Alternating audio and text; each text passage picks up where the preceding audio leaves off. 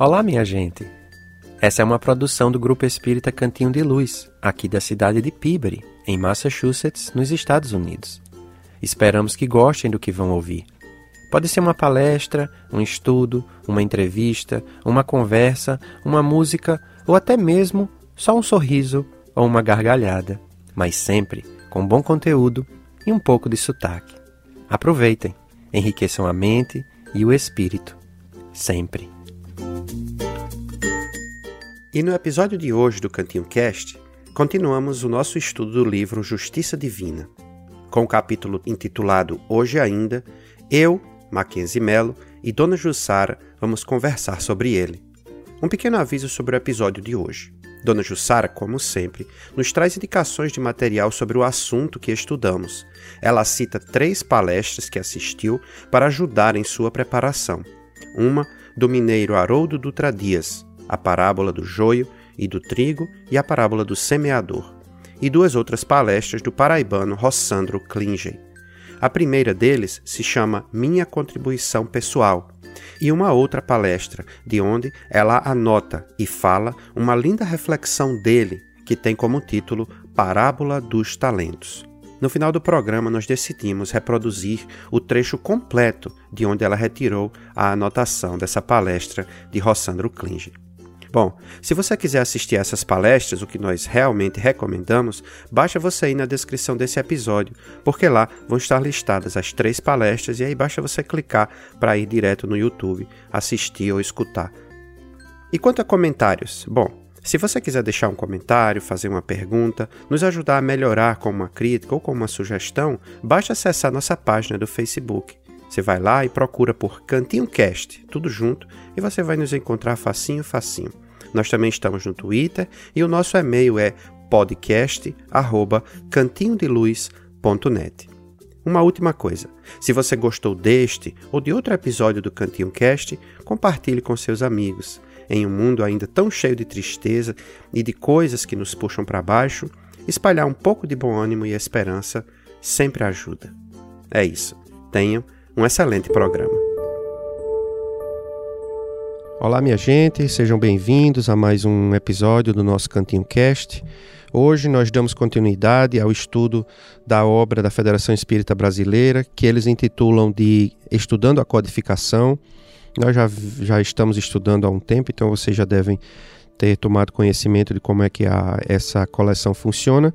E no dia de hoje nós estaremos estudando o capítulo de número 2 do livro Justiça Divina, através é, que foi escrito através de Chico Xavier pelo espírito de Emmanuel. E eu sou Mackenzie Melo e estou aqui hoje com a nossa querida companheira Dona Jussara. Olá, Dona Jussara. Olá, Mackenzie, tudo bem? Tudo bem, tudo bem. Espero que, que hoje corra tudo bem, que hoje ainda corra tudo bem, né, Dona Jussara? O título da mensagem de hoje é Hoje Ainda e para que a gente possa começar a nossa conversa, vamos, vamos partir para a leitura e vocês já devem também estar habituados à voz doce e suave da nossa querida Jussara e ela vai ler a mensagem para que a gente possa conversar um pouco sobre ela. Ok, então vamos lá. Hoje ainda, a reunião pública de 23 de 1 de 61 é a primeira parte do livro é, O Céu e o Inferno, capítulo 8, parágrafo 8. Capítulo 7, me desculpe. Não esperarás pela fortuna a fim de servir a beneficência. Muitas vezes, na pesquisa laboriosa do ouro, gastarás o próprio corpo em cansaço infrutífero. Cede hoje ainda a pequena moeda de que dispões em favor dos necessitados.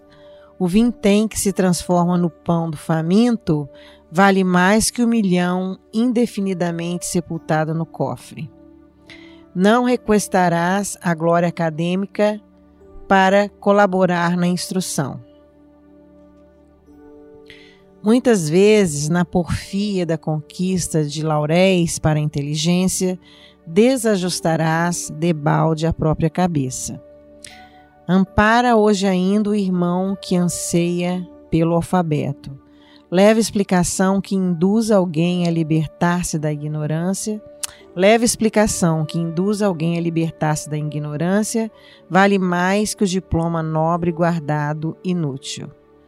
Não exigirás ascensão ao poder humano a fim de proteger as vidas alheias. Muitas vezes, na longa procura de autoridade, consumirás em vão o ensejo de auxiliar.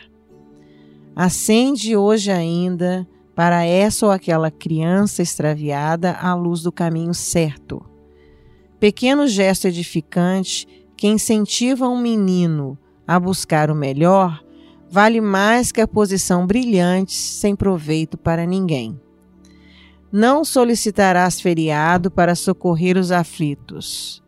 Muitas vezes, reclamando tempo excessivo para cultivar a fraternidade, perderás improficuamente o tesouro dos dias. Estende hoje ainda alguma palavra confortadora aos companheiros que a provação envolve em lágrimas. Uma hora de esclarecimento e esperança no consolo aos que choram vale mais que um século de existência amarrado à preguiça. Não percas ocasião para o teu heroísmo, nem aguarde santidade compulsória para demonstrações de virtudes. Comecemos a cultura das boas obras hoje ainda, onde estivermos, porque toda migalha do bem, com quem for e onde for, é crédito acumulado ou começo de progresso na justiça de Deus. Ai, ai, ai. Toda. É...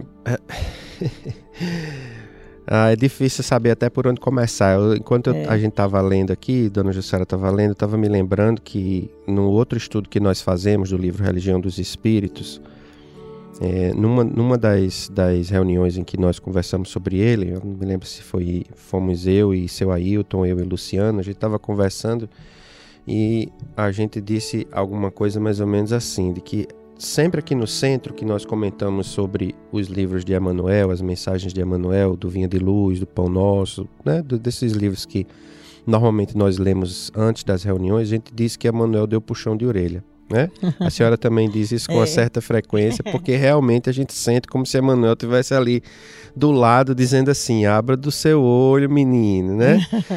E é, a impressão que eu tenho nessas leituras que nós temos feito, não sei se talvez porque a gente tem tentado aprofundar um pouco mais, a gente tem tido mais até mais cuidado para olhar com um pouco mais de, de carinho, um pouco mais de tempo eu sinto como se os puxões de orelha desses livros fossem ainda maiores do que os puxões de livro do, de orelha dos outros livros é que a verdade. gente lê aqui, né? Aí, como eu digo, não sei se é porque a gente no exórdio, né, na mensagem preparatória, a gente prepara ali para falar 5 minutos, 10 minutos, então a gente não tem condição de aprofundar muito, né? E a gente já sente o puxão de orelha, mas nessas aqui que a gente lê, que a gente né, pesquisa, dá uma, dá uma respirada em cima das frases, parece que ele verdadeiramente dá, um, dá uma, uma prensa boa na gente, né? É verdade. Bom, é, não sei por onde a gente. É, quer dizer, eu sei por onde a gente começar, dona Jussara, mas é, como eu disse da última vez, eu espero que a senhora não me permita falar muito, viu? É. que eu sei que a senhora estudou bastante, bastante coisa aí. Eu mas tentarei. antes, mas antes da gente entrar na, no texto exatamente, eu queria só, é, como a senhora leu aí no comecinho, que o, esse, essa, essa mensagem de Emmanuel ela se refere ao capítulo sétimo da primeira Sete. parte da, do Céu e o Inferno e ao oitavo parágrafo do, dessa primeira desse, desse capítulo. E essa, essa, esse trecho do, do livro, a, é, Allan Kardec está falando e deu o título a esse trechinho. O capítulo se chama As Penas Futuras segundo o Espiritismo. Esse é o título do capítulo sétimo. E ele dividiu é, esse capítulo em três grandes partes. A primeira parte chama A Carne é Fraca, a segunda parte chama Princípios da Doutrina Espírita sobre as Penas Futuras, e a terceira parte desse capítulo se chama Código Penal da Vida Futura. E esse primeiro trecho, de onde a gente tira esse, esse oitavo parágrafo, se intitula A Carne é Fraca. E o parágrafo a que Emmanuel tá se, está se referindo para ele fazer esse comentário é o parágrafo que diz o seguinte. Eu vou ler aqui o parágrafo, não é muito grande, porque aí a gente começa a nossa discussão a partir daí. Ele diz assim, ó, Kardec diz assim no livro: Desculpar-se de seus erros por, por fraqueza da carne não passa de sofisma para escapar à responsabilidade. A carne só é fraca porque o espírito é fraco, o que inverte a, que a questão e deixa ao espírito a responsabilidade de todos os seus atos. A carne, que não tem nem pensamento nem vontade, não pode prevalecer jamais sobre o espírito, que é o ser pensante e dotado de vontade. É o espírito quem dá à carne as qualidades correspondentes ao seu instinto, tal como o artista que imprime à sua obra material a marca do seu gênio. Liberto dos instintos da bestialidade, o espírito modela um corpo que não é mais um tirano de suas aspirações para a espiritualização do seu ser. E é então que o homem passa a comer para viver, porque viver é uma necessidade, não vivendo mais para comer. Então, o que Kardec está fazendo é, aqui para que nós possamos refletir é que nós não devemos e não podemos utilizar como desculpa ah, o fato de a carne ter um controle sobre o espírito.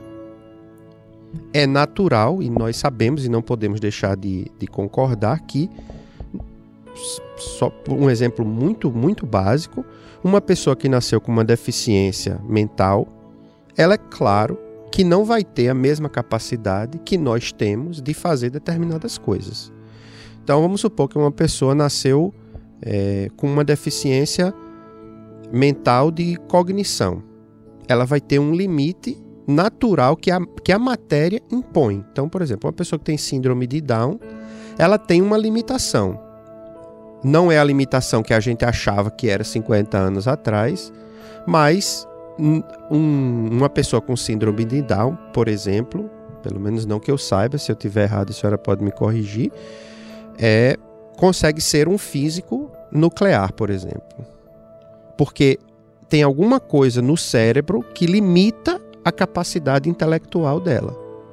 Ela tem muitas capacidades, muitas capacidades, mas ela vai ter uma limitação porque a carne, porque a matéria limita aquelas capacidades. Mas dentro do que ela pode fazer, ela pode fazer. Porque é muitas vezes o que a gente, é, que é o, onde eu quero chegar com a coisa da carne é fraca, que Kardec coloca, é que tem gente que não faz nem o que uma pessoa que tem síndrome de Down faz. Porque é. diz que o corpo dela não permite. Ou diz que ela não tem condição. Ou diz, eu não consigo, eu não posso, eu, é impossível. E aí eu limito, por quê? Porque eu digo que a carne é fraca. E aí foi a carne que me limitou. E o que Kardec está querendo dizer é: não. O espírito tem o controle sobre isso. Óbvio, a gente tem limites. Né? Uma pessoa não pode correr tão rápido quanto um carro. Então tem um limite, porque a matéria impõe um limite. Mas até esse limite, eu posso chegar depois. Uma pessoa 100 anos atrás corria muito mais lento do que uma pessoa hoje. Por quê? Porque hoje as pessoas conseguiram descobrir que eu tenho condição de desenvolver mais ainda. Então eu posso ir elevando esses limites. Né? Mas o que eu acho interessante de Emmanuel, do mesmo jeito que às vezes ele pega um trechinho do Evangelho de Jesus, uma carta de Paulo, alguma coisa assim, e desenvolve por um caminho que aparentemente não é muito o caminho do que o trecho está dizendo, Emmanuel ele trata esse tema da carne é fraca sob um viés um pouco diferenciado, como a gente estava conversando aqui hoje. E aí eu queria que a senhora queria que a senhora introduzisse aí os seus, os seus pensamentos em cima do texto, porque aí a gente vai conversando e vai fazendo as ligações com o céu e o inferno e o, e o texto de Emmanuel. Então vamos lá. Eu acho que você tem razão quando coloca esse assunto sobre a carne é fraca, né? A gente iniciar com esse pensamento. Porque nesse texto ele dá essa ideia mesmo. É, ele cita exemplos que estão relacionados com caridades materiais que a gente possa fazer. E ele intercala também com exemplos de caridade espiritual, moral, né? E eu acho que a maioria de nós usa isso como desculpa, né? A gente está sempre adiando alguma coisa para amanhã e dá uma desculpa de que Ah, eu não posso hoje, né? Então vamos lá. Exemplo. Ah, eu tenho que começar a dieta. Ah, não, vamos deixar para segunda-feira. Hoje é sábado aí. Tem o domingo, tem, tem o fim de semana, Exato. tem o brigadeiro. Exatamente. E essa dieta tá sempre adiando, né? É, sempre tem essa, a gente tem essa sensação, né, de que materialmente falando a carne é fraca e a gente está sempre adiando algo, né?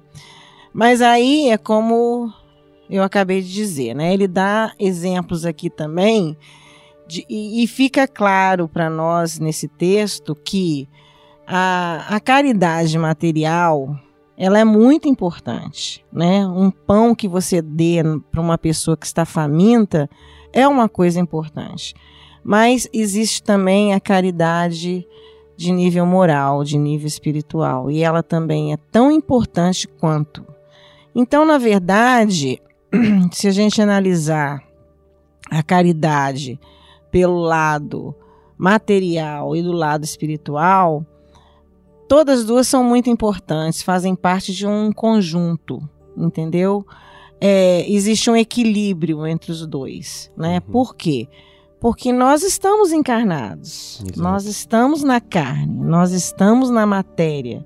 Então a gente precisa da matéria para sobreviver, sim.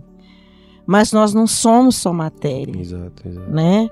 Nós somos espírito e a gente precisa também não só receber, mas principalmente dar a caridade espiritual, né?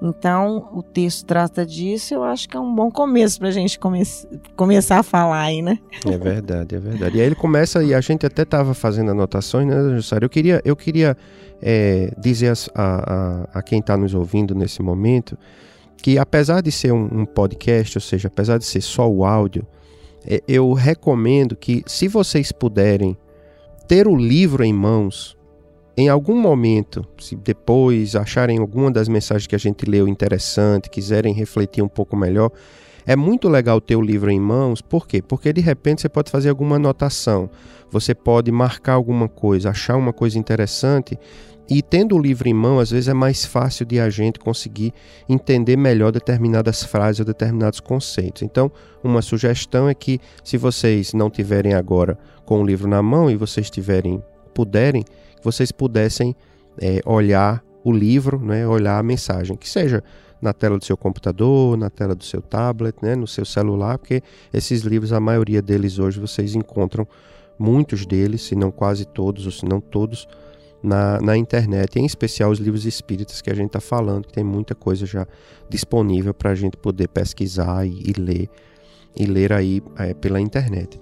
Então, o que a gente estava fazendo até um pouco antes de, de conversando um pouco antes do, do programa aqui, a gente até fez dentro disso que a senhora estava falando uma marcou, né, do lado dos parágrafos ou das divisões, as subdivisões que Emmanuel faz no texto, né, que cada um desses trechinhos que ele fala é como se ele estivesse vinculando a um a um lado dessas caridades que a senhora falou. Um é mais voltado para o lado da caridade material, o outro é voltado para o lado da caridade espiritual ou moral, como a senhora falou, e é bastante interessante. Ele começa, por exemplo, pelo não esperarás pela fortuna a fim de servir a beneficência. Que é muito interessante isso, porque muita gente diz assim, né, dona Jussara? Quantas vezes a gente já escutou isso até aqui no centro mesmo? Ah, quando eu ganhar na loteria. é. Né? Ah, quando eu é, tirar, ganhar o meu primeiro milhão, né? Ah, quando, ah, se eu tivesse uma casa, eu já, é, se eu tivesse uma casa, eu podia ajudar outras pessoas. Ah, se eu tivesse um outro carro, eu podia fazer isso. Ah, se eu tivesse isso, eu podia fazer aquilo. E o que Emmanuel está dizendo é que muitas vezes eu vou ler, porque dizer com outras palavras seria inútil, eu acho, porque a palavra dele é muito precisa. Muitas vezes, na pesquisa laboriosa do ouro, gastarás o próprio corpo em cansaço infrutífero. Eu estou na busca desse ouro, estou na busca desse, dessa fortuna, trabalhando feito um maluco, trabalhando 80 horas por semana, 300 horas por semana, nem consigo dormir. Aí na hora que eu juntei o ouro, morri e não fiz absolutamente nada. Por quê? Porque eu estou esperando a fortuna para poder ajudar alguém. mas não é só com a fortuna que eu posso ajudar alguém. Né? E isso Exato. aqui é, é interessante. E aí é onde a gente entra, talvez, e aí seria interessante a senhora falar. E eu acho que até uma caridade, esse primeiro, essa primeira frase aí, a, as pessoas têm que parar para pensar que é uma, até uma caridade consigo mesmo. Se você para de pensar na fortuna, quem vive só com a fortuna, querendo a, a, corrida do ouro, atrás do dinheiro o tempo todo, se você para, entendeu? E leva a sua vida como ela é, você chega a um ponto que diz assim, não, gente, olha, sabe, eu tô correndo tanto atrás do ouro e ele não vem nas minhas mãos, então acho que eu vou aceitar, entendeu? Porque aí você já está começando a ter a caridade consigo mesmo. Uhum. E, e, e, a partir daí você passa a se ajudar, né? Quando você começa a encarar a realidade da sua vida, viver com o que você tem. Porque Deus não desampara ninguém, né? Então, com ele, ele, se ele colocou você aqui, com o mínimo que você tenha, você vai ter condições de viver. Né? A pessoa tem que ter essa consciência. Exato. Né? Gente, fazer o que é necessário, né? E essa aqui é a coisa. É, que aqui a gente já vincula com outra, com outra lição, que é a coisa do necessário e do supérfluo. Né? Até que ponto é necessário e até que ponto é supérfluo. É. Né? Porque essa que é a luta, né? que é o, é o, o texto do que o final do texto do, do céu e inferno, que quando Kardec diz que nós não vivemos mais para comer, nós agora comemos porque vivemos. Não é a busca incessante, é saber que eu preciso daquilo, mas que aquilo não é a razão da minha vida. É. É, não é a razão da minha vida a busca pelo ouro. A razão da minha vida é muito mais do que a busca pelo ouro. Né? Às vezes é. é. o problema é que a gente perde o foco e aí se interessa muito mais pelo ouro e aí de repente perde a saúde. É. Aí eu tenho o ouro e não tenho a saúde. Então aí onde é que está o equilíbrio das duas coisas? Uhum. Né? E gasta o próprio corpo em cansaço infrutífero. Ou seja, quantos de nós, humanos, né, trabalhamos, trabalhamos, trabalhamos para juntar, junta, junta, junta, junta, perdeu a juventude, não aproveitou para trabalhar para o outro, para si mesmo, aí fica velho, Aí não consegue mais trabalhar também, porque agora já está cansado. É. Agora o corpo já não aguenta mais. Então, assim, nem trabalhou aqui, tem o dinheiro, não pode aproveitar o dinheiro, o dinheiro vai ser usado só para gastar com médico, por exemplo. Exato. Ou seja, juntou para gastar de novo com o médico. Então, assim, onde é que está esse equilíbrio que a gente não encontra? Né? Então, é basicamente isso, um dos pontos né, que a gente poderia, por onde a gente poderia encaminhar aqui. Mas, como a gente estava conversando antes também, se a gente for verdadeiramente querer aprofundar cada um desses, a gente vai acabar tendo que falar sobre todos os pontos da, da vida do Cristo, né? Porque é. cada um deles vai puxando o outro, que puxa outro, né? Que puxa outro, que puxa outro. É, mas a senhora fez uma relação muito, muito boa e eu queria que a senhora puxasse esse assunto, que é com a relação da, a, da parábola dos talentos. Ah. Com relação a todo esse texto, né? Toda essa, essa, esse comentário de Emmanuel aqui, que tem muita relação com a parábola dos talentos. É. É... Quando eu li esse texto, é... eu imediatamente associei o texto com uma das parábolas de Jesus, né? Que é a parábola dos talentos. Por quê? Porque tem muitas frases aqui que ele comenta. É, ele sempre fala de algo que nós temos e que a gente tem condição de, de condições de repartir com o próximo. Uhum. Né?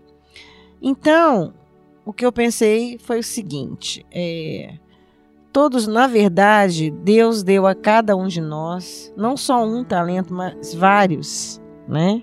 Como eu estava conversando com você antes, a gente tem, vou dar exemplos, né? A gente tem talento da arte, o talento do bom do, do bem falar, né? Uhum. O talento do positivismo, né? O talento da do encorajamento, né? E sempre existe um irmão, né, numa fase da nossa vida que a gente encontra pelo caminho e que está necessitado de ajuda, né? Uma, um, um, um conselho, né? Uma frase de incentivo, né? E muitas vezes é, essas frases que a gente solta, né? Assim de, né? Uma frase positiva para alguém marca, marca né? Marca Você mesmo. muitas vezes ajuda uma pessoa só com uma frase. Aí a gente para e pensa assim: ah, não acredito, mas todos isso já aconteceu com todos nós seres humanos. Se uhum. você parar para pensar, você sempre vai lembrar de alguém na sua vida que disse algo que te marcou. É verdade. Né? Um amigo, um irmão, um vizinho, um pai, uma mãe, tem sempre uma frase na sua cabeça de alguém que numa determinada fase da sua vida lhe disse e essa frase ficou. Ficou, fica né? registrada né? como uma tatuagem na alma. Né? Exato. Então, quer dizer, isso é um talento, uhum. né? Isso é um talento de você dividir com o próximo aquilo que você tem de bom, né? Um bom pensamento seu, que você passa, um ensinamento, uhum. né? Que, que de repente você possui algum tipo de, de cultura, você sabe de algum ramo na sua vida e que você possa, sabe, algum ramo da educação que você possa transmitir isso para alguém, né? Então, quando eu, eu li o texto, eu me lembrei da parábola dos talentos, né? Que Jesus ensinou de forma belíssima, né? Que nós temos no, no Novo Testamento. Então, é isso. Eu acho que cada uma dessas frases aí, na verdade, é, tá falando de um dos talentos que a gente possa usar agora. Né? Agora, né? hoje agora. ainda, é, hoje ainda, aqui e agora. É, dava, dava um, nome, um bom nome de programa, viu, dona Jussara? É, aqui agora. Ah, mas já tinha, né? Já tem um programa que chama Aqui Agora, então não vale a pena não, o programa espírita. A gente poderia chamar o programa Hoje Ainda, né? Que é o hoje título ainda. da mensagem, né? de repente. Quem sabe? É. É, tem alguma dessas frases que a senhora, que a senhora é, gosta que, que possa exemplificar esse, é, essa coisa dos talentos? Uma das que a senhora acha mais interessantes aí? Olha só, eu gostei muito dessa aqui, que diz assim: estende hoje ainda alguma palavra confortadora aos companheiros que a aprovação envolve em lágrimas uma hora de esclarecimento e esperança no consolo aos que choram vale mais que um século de existência amarrado à preguiça. Né?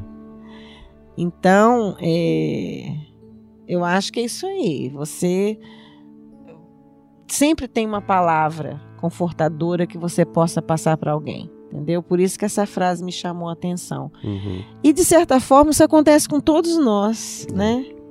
Todos nós, se a gente quiser, a gente consegue, né? Passar uma palavra confortadora para alguém, né? E muitas vezes a gente passa também, a gente nem se dá conta disso, né? E, e acaba sempre ajudando o próximo. É né? verdade. A senhora sabe uma coisa interessante? Eu estava escutando outro dia desse um programa, nada a ver com espiritismo, um programa sobre computação e tal. E um dos, dos participantes do programa disse uma coisa muito interessante. Ele disse assim: ele foi trabalhar num determinado local e uma pessoa chegou para ele eh, e disse, disse uma coisa com a qual ele não concordou. Ele não concordava. E a pessoa disse assim: ele, que ele, ela pediu para ele fazer alguma coisa e ele, ele disse que não, não achava que estava certo fazer daquele jeito.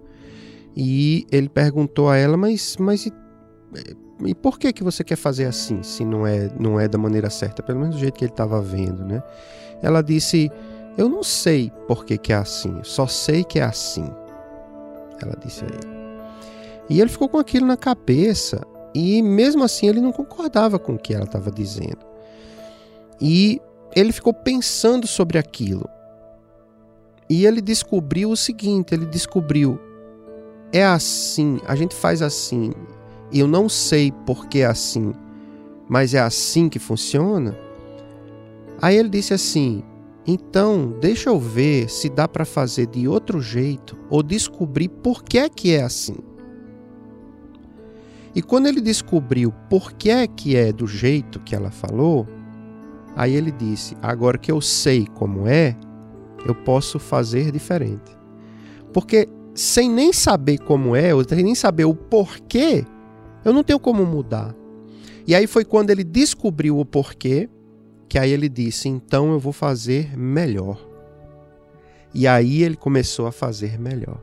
Então, às vezes, mesmo uma coisa que você diga que não está certo, mas que você falou, falou com sinceridade, não falou com porque você quer ser melhor do que o outro, mas você expôs a sua opinião num diálogo. Fez a outra pessoa pensar. E a outra pessoa pode chegar para você depois e dizer assim: Ó, oh, aquilo que você me falou e eu não concordei, agora eu vou lhe mostrar porquê. E continua o diálogo, desde que a coisa seja um diálogo. É, né? exato. Porque é uma coisa interessante isso, é que às vezes a gente, porque a gente não consegue conversar ou porque a gente não consegue entrar num acordo, aí a gente fica mudo, a gente silencia. Uhum. Né? É legal quando se o meu silêncio, se, se o meu falar for fazer um, gerar um conflito grande. Mas se eu conseguir expor a opinião de uma maneira que a conversa possa ser produtiva, não tem por que não expor a opinião. Porque não é por pensar igual que o mundo cresce. É por pensar diferente, diferente. que o mundo cresce. Né? Então, eu entro em contato com a outra pessoa, um concorda, o outro não concorda. Não é porque um está certo e o outro está errado é porque eu posso estar vendo a mesma coisa sob ângulos diferentes. E se eu estou vendo a coisa sobre ângulos diferentes, pode ser que a bola que eu esteja dizendo que é preta esteja virada com o lado preto para mim, e a senhora está dizendo que é branca porque o lado branco está virado para a senhora. A bola é, é preta e branca, né?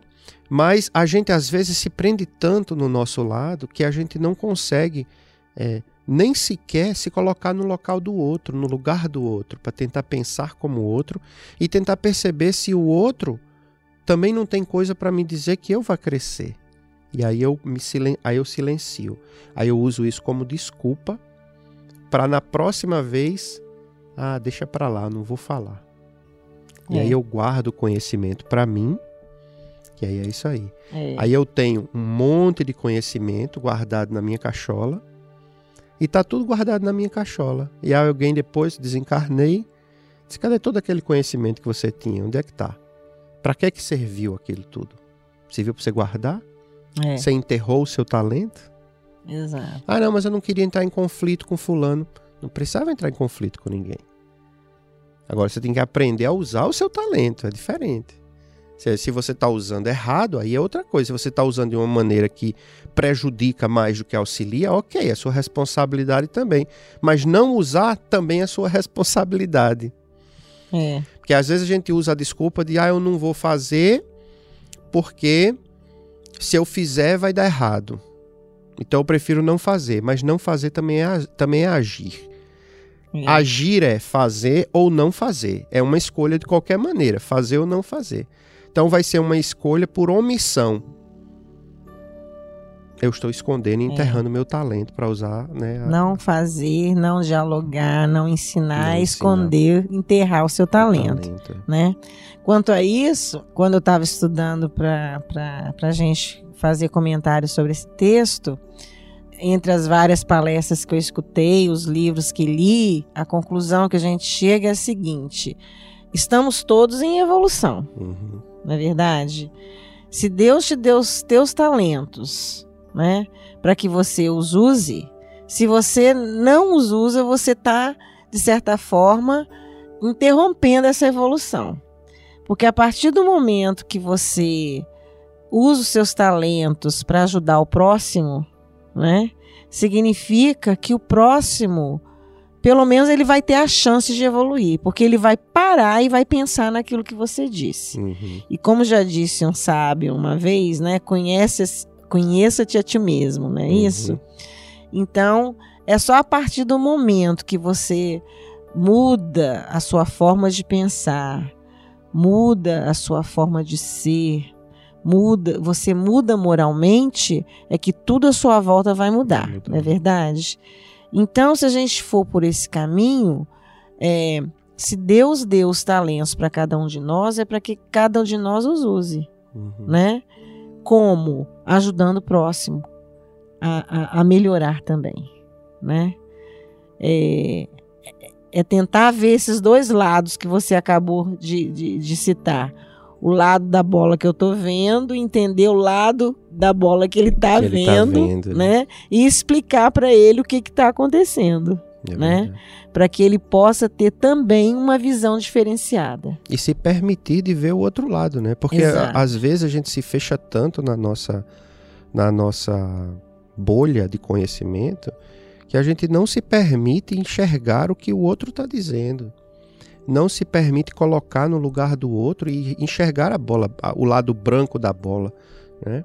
Ah, nesse mesmo, nessa mesma conversa que eu citei ainda há pouco, né, do, do programa de computação que eu estava ouvindo, um outro participante do, do, da conversa disse assim: uma vez ele chegou, foi contratado numa empresa e ele foi contratado e é, ele foi contratado porque as pessoas queriam uma pessoa diferente que viesse com ideias novas para poder apresentar ideias novas para crescer a empresa que ele está que ele estava é, entrando lá. E aí ele apresentou apresentou algumas ideias e, e, e, nenhuma das ideias que ele apresentou ninguém aceitou. Aí ele chegou para a pessoa e perguntou: mas me diga uma coisa, você me contrataram para trazer ideias novas? É. E nenhuma das ideias novas que eu trouxe, ninguém, ninguém quer nem saber, quer ficar nas mesmas ideias antigas, então qual o sentido de eu estar aqui? É a, é a situação de que é, parece uma contradição, né? Ou seja, eu quero que o outro enxergue o meu lado da bola, mas eu não quero fazer o esforço para enxergar o lado da bola que está do outro lado. Do outro lado, verdade. Né? E é, é uma pena isso, né? Porque é a, é, é, a coisa do, do egoísmo, do orgulho, né? Como se o meu lado, como se o, o meu pensamento fosse o melhor pensamento de todos e que não existisse nenhum outro pensamento melhor do que o meu. Quando na verdade é a junção dos pensamentos, ou seja, é a junção das forças que faz a força melhorar, que faz a força ser mais ativa e mais efetiva, né? E é, é necessário, né, que a gente que a gente utilize esses talentos, o talento da conversa, o talento físico, material, o talento do ouro que eu tenho, né? Que a, a, a gente, apesar de ter falado da matéria, mas obviamente, de uma maneira geral, a gente acaba falando muito mais da área moral do que da área material, mas é natural que existam, não no nosso caso em especial, apesar de sermos é, qualquer pessoa praticamente que mora nos Estados Unidos ser mais é, mais sortudo, entre aspas, do que muitas outras pessoas do mundo, né, por ter condição financeira, mesmo que trabalhe muito, mas tem uma condição de viver, imaginar que é, menos de 10% das pessoas do mundo têm o que a gente tem, ou seja, nós somos 10%, estamos nos, nos 10% do, da população mundial em termos de renda, em termos de, de bem-estar social, né, onde a gente mora aqui, é, mas a gente não é um super rico, a gente não tem uma empresa, a gente não tem tudo isso. Pode fazer o óbolo da viúva, vamos dizer assim, mas claro, não, não é um, um milionário que pode ajudar. Mas ele fala aí também disso, né? Ou seja, se você tem a possibilidade de ajudar financeiramente, que ajude. Não fique esperando ganhar na loteria para poder ajudar o próximo, né? Eu não preciso ganhar na loteria para ajudar o próximo eu posso ajudar o próximo com uma moeda que a pessoa esteja precisando. Ah, se você, por exemplo, não quer, a pessoa chega pedindo dinheiro para comer. Você está num restaurante, ou está numa, numa sorveteria, está numa cafeteria, o que seja. Você não quer dar o dinheiro à pessoa e a pessoa diz que está com fome? Para você, ah, não quer dar o dinheiro, que pode ser que a pessoa vá usar o dinheiro mal. Compra comida para a pessoa. Porque aí você pelo menos está garantindo de que aquele dinheiro vai ser usado para aquilo que a pessoa está dizendo. Isso se passar pela sua cabeça. Se não passar, dá a moeda, dá um dólar, dá 50 centavos, é. dá o que quer que seja. Ou seja, isso a gente meio que, sob um certo aspecto, até acaba, acaba fazendo, mas em alguns aspectos a gente dá disso mas esquece de dar a palavra, esquece de dar o sorriso. Às vezes o sorriso que ajuda a outra pessoa, né? E a gente esquece né, de abrir um sorriso, de, de dar um abraço, de encostar, de às vezes até de silenciar, né? de escutar o que a pessoa tem para dizer. Né, de compartilhar mesmo, né, de não esperar mesmo, porque esse aqui é que eu acho que é o grande, a grande coisa da, da mensagem de hoje, né? É fazer quando a gente tem a oportunidade de fazer. E a oportunidade de fazer é hoje ainda. É. Porque verdade. a gente fica na. Parece que a gente fica nessa espera eterna por alguma coisa que melhore, por alguma coisa que melhore. Quando é que vai melhorar? O que é que vai de determinar que vai melhorar? Às vezes, fazendo uma outra comparação, que pode parecer bem esdrúxula, mas parece aquela coisa do você dizer assim, ai, eu tenho hoje 10 anos de idade, por exemplo, eu disse, ai, quando eu tiver 15 anos, né? Quando eu fizer 16, mais sweet 16, ah, quando eu tiver 21 anos, aí os dias vão passando, um atrás do outro.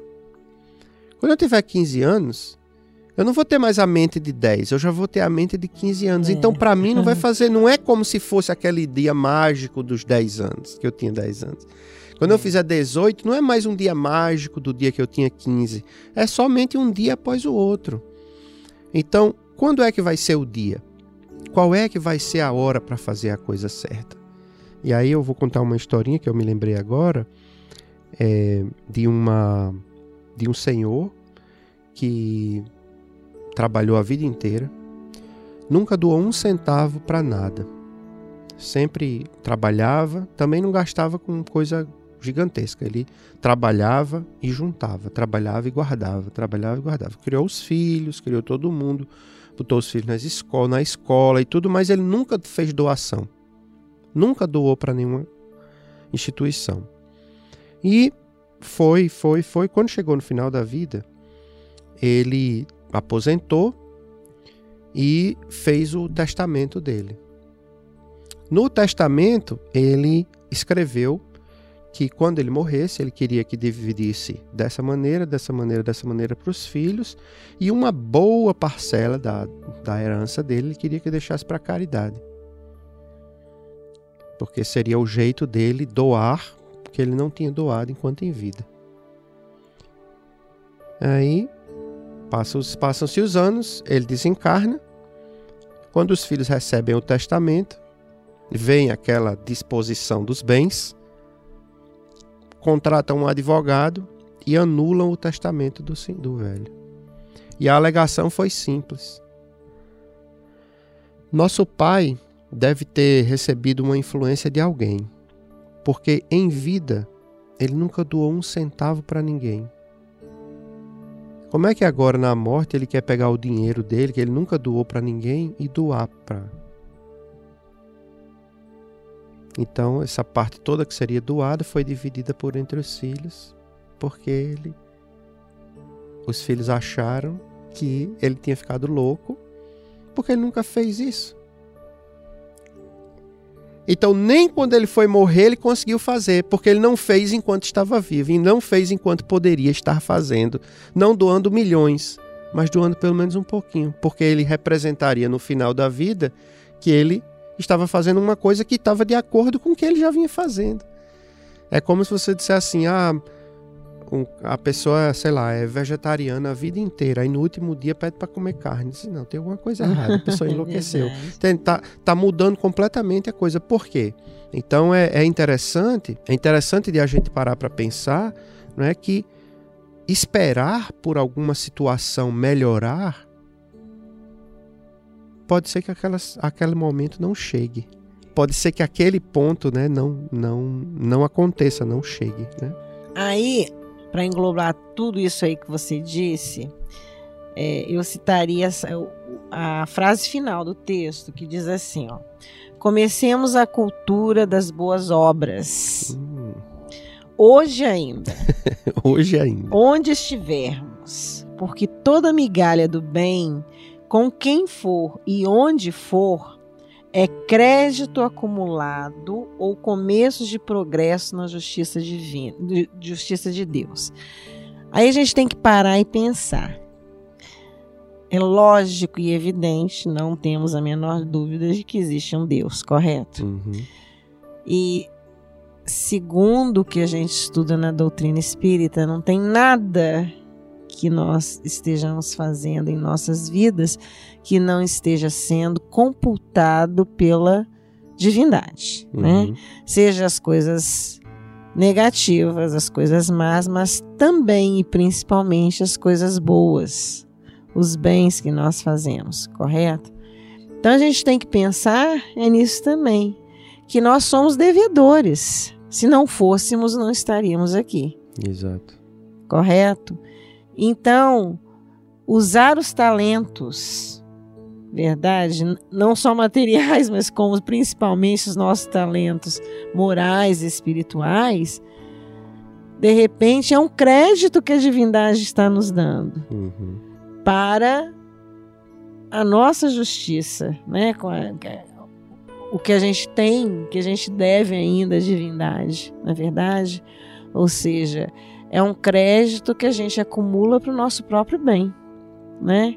Então a gente tem que passar a utilizar ele agora, nesse instante, que é que tem tudo a ver com a historinha que você acabou de contar. Na É. verdade, enquanto ele estava aqui, ele não usou isso, né?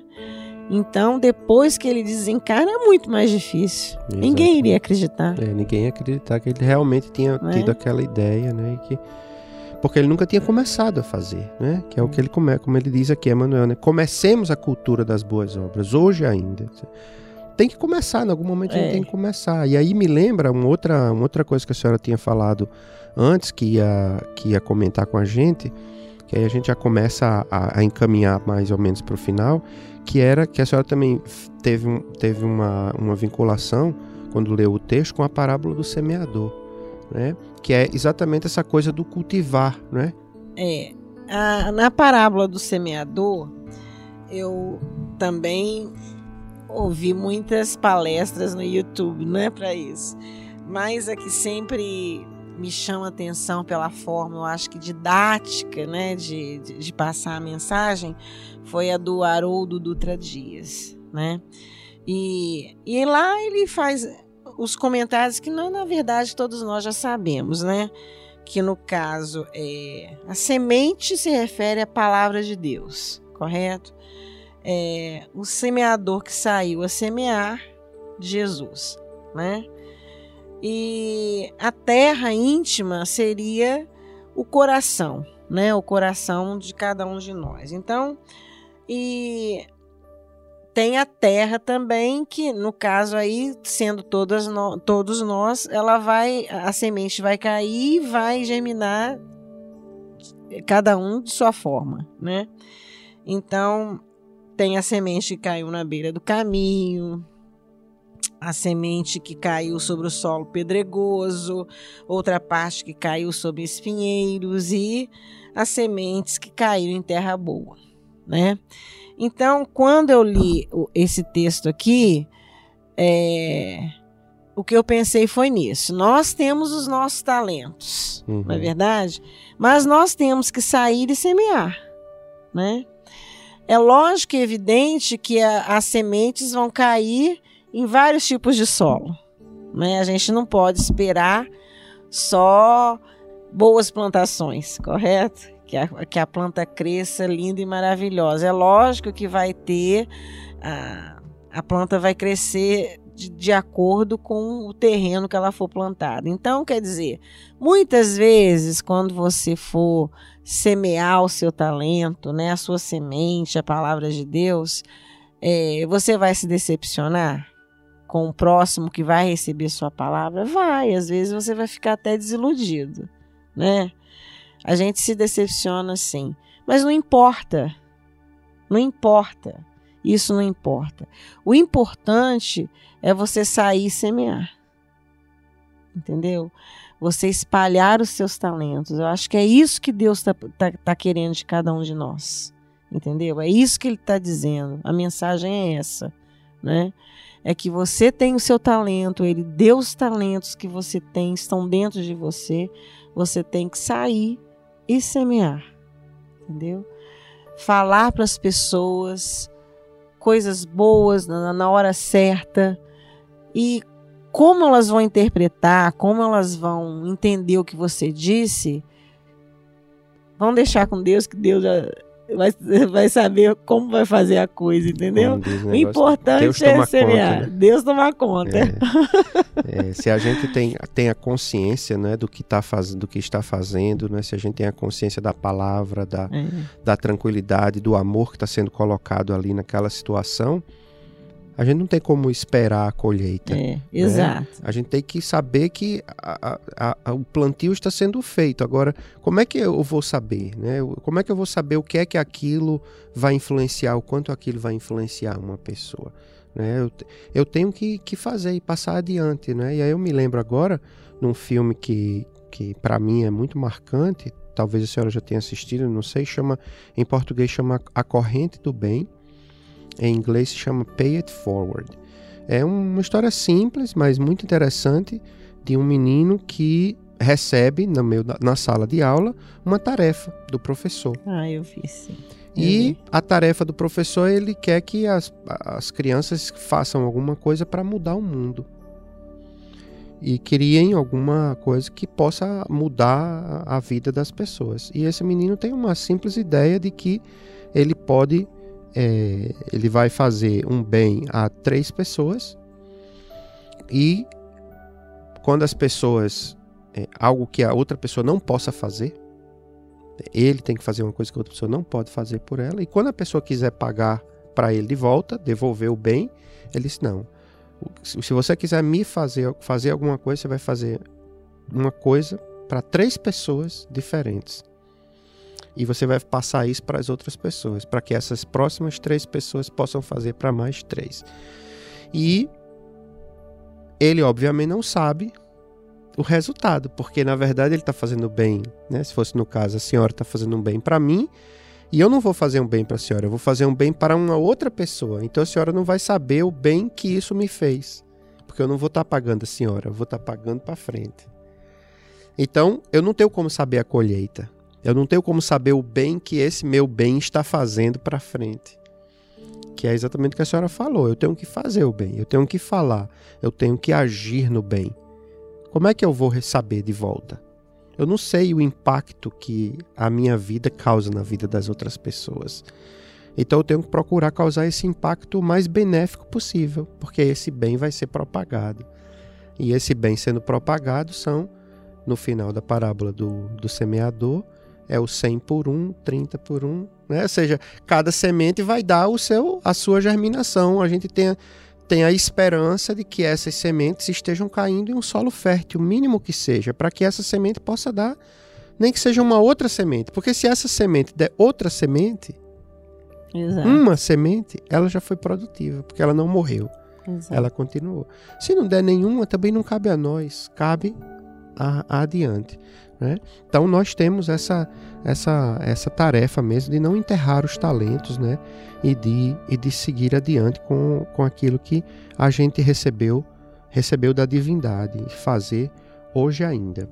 Eu sei que a senhora ainda tem mais uma, mais uma coisinha para falar e eu queria que a senhora, de repente, talvez até encerrasse com essa, com essa me lembro quando a gente estava conversando que a senhora falou de uma palestra que a senhora ouviu do, do Rossandro, Rossandro, Rossandro Klinge, né? né? É, bem, na verdade eu assisti sim uma palestra maravilhosa do Rossando Klingen.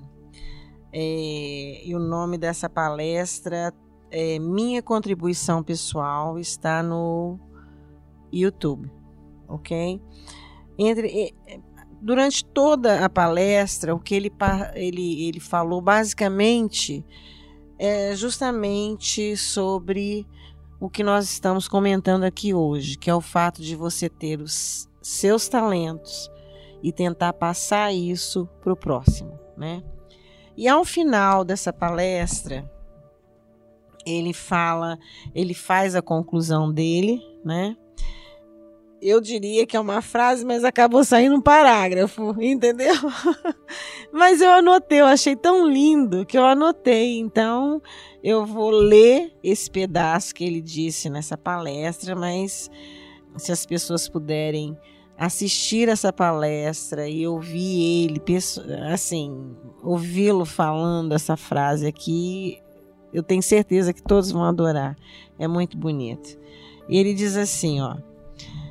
Está no final da palestra, ok? Aí ele falou assim: Deus nos oferece talentos. Nós podemos multiplicar apesar das circunstâncias desfavoráveis, porque a primeira grande necessidade de nossa alma é entender que o que as pessoas fazem, as que tentam nos desestimular, as que tentam nos agredir, as circunstâncias adversas, é a primeira coisa a ser vencida para fazer a luz se expressar. E aí eu terei multiplicado os meus talentos e não terei ocupado o espaço e tempo de Deus inutilmente. E não terei sido vencido pelas circunstâncias. Superar as angústias, superar o parente difícil, o companheiro de trabalho difícil, e ainda assim servir e ainda assim ter como alvo a transformação emocional. Essa é a nossa grande tarefa. Todos que estão aqui, os que trabalham aqui na catedral, na igreja presbiteriana, onde quer que seja, hindu, num templo budista, são seres humanos em busca de uma mesma expressão, de um mesmo Deus. São seres que tentam voltar à casa do Pai. E nesse momento já não dá mais para chorar pelas escolhas que fez. É momento de assumir: errei e quero acertar. É momento de dizer sim ou não a Jesus. Muito lindo. É momento de dizer sim ou não a Jesus. E o momento é hoje ainda. Hoje ainda. Como nos convida Emmanuel né, a refletir nesse, nesse texto. É, belíssimo aqui da, da mensagem do livro Justiça Divina, nessa reflexão belíssima que o Rossandro nos propôs. É, o título da palestra, o link para a palestra vão estar todos vinculados a esse post onde você acessou é, aí na internet e para como sugestão que a gente possa assistir a palestra do Rossandro que basta digitar o nome dele no YouTube que vai ter muita palestra dele e tem muito tema muito bom para sobre os vários sobre vários assuntos espíritas para que a gente possa refletir cada vez mais e trazer Jesus mais perto do nosso coração. Que multipliquemos os nossos talentos, né, dona Jussara? Que possamos dar os, os nossos óbulos, né, como a viúva deu. Que possamos sair a semear, como o semeador saiu a semear. Que assim seja. É, porque é, é parte da nossa tarefa né? É parte da nossa tarefa. Então, que quer dizer mais alguma coisa para a gente encerrar? Olha, eu quero agradecer. eu quero agradecer como sempre, né? A grande oportunidade de estar aqui, né? De estar passando essa mensagem, de estar estudando essa mensagem tão maravilhosa do Emmanuel junto com você muito obrigada pela oportunidade de estar aqui. Muito obrigada a todos aqueles que estão nos ouvindo, né?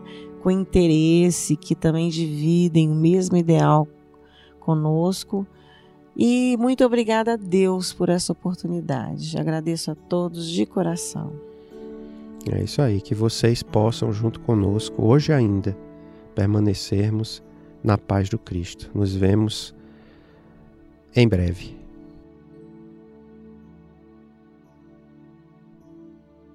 Parábola dos talentos. Deus nos oferece talentos.